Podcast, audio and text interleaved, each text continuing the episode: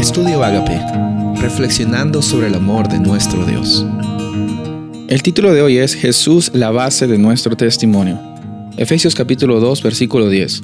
Porque somos hechura suya, creados en Cristo Jesús para buenas obras, las cuales Dios preparó de antemano para que anduviésemos en ellas.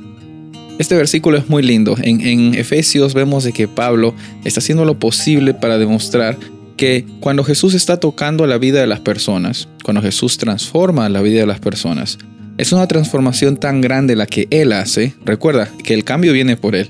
Es grande eh, la transformación que Él hace, que existe un cisma, existe una división muy grande entre el antes y el después.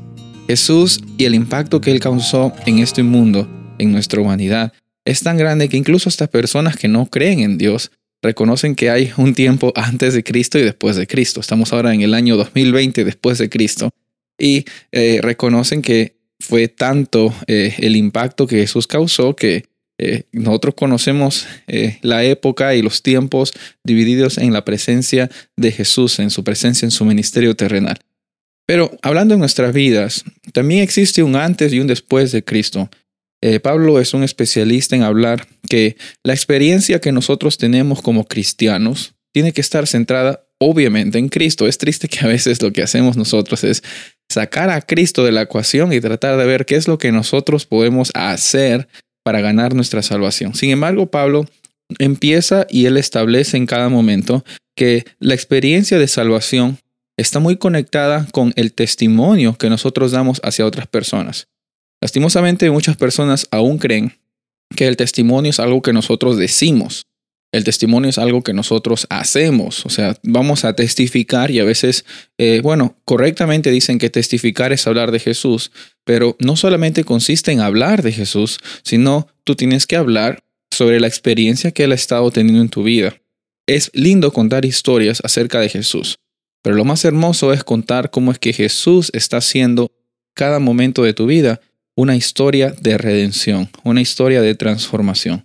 En Efesios 2, Pablo dice de que la salvación nunca va a venir por las obras, nunca va a venir por lo que nosotros hacemos, y siempre va a haber un antes y un después con Cristo. Es un cambio increíble, porque antes de Jesús, antes que Jesús estuviese en nuestras vidas, nosotros teníamos oscuridad, teníamos eh, una muerte espiritual, teníamos una condena muy grande que nos iba a llevar a una muerte eterna, pero en Jesús es que nosotros tenemos vida, tenemos luz, tenemos libertad y tenemos la oportunidad de que con esa vida, libertad y esperanza que recibimos de Él, nosotros también llegamos a ser agentes de vida, esperanza y salvación para otros. No por nuestra propia fuerza, como dice Pablo aquí, no por obras para que nadie se la crea, para que nadie se gloríe, sino porque somos hechura suya. Tú eres creación de Dios y no tienes que dejar que nada ni nadie te cambien esa realidad.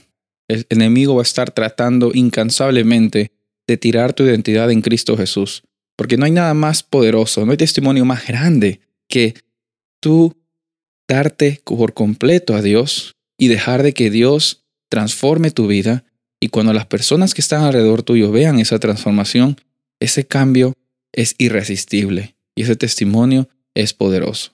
Pero no es poderoso por lo que nosotros hacemos, no es poderoso porque nuestro Dios es un Dios poderoso. El llamado de esta ocasión es que reconozcas que la historia de tu vida la está escribiendo Dios.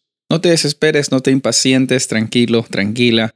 Esa historia está escrita una página a la vez, pero más que una página a la vez, una palabra a la vez, un día a la vez. Un día a la vez es la oportunidad que Dios nos da para que tengamos en Jesús el privilegio de compartir nuestro testimonio el privilegio de compartir la historia, pero no es una historia personal, es una historia en la cual Jesús la está escribiendo, Jesús está transformándonos y por nuestra historia muchos lleguen a conocer de Él. Soy el pastor Rubén Casabona y deseo que tengas un día bendecido.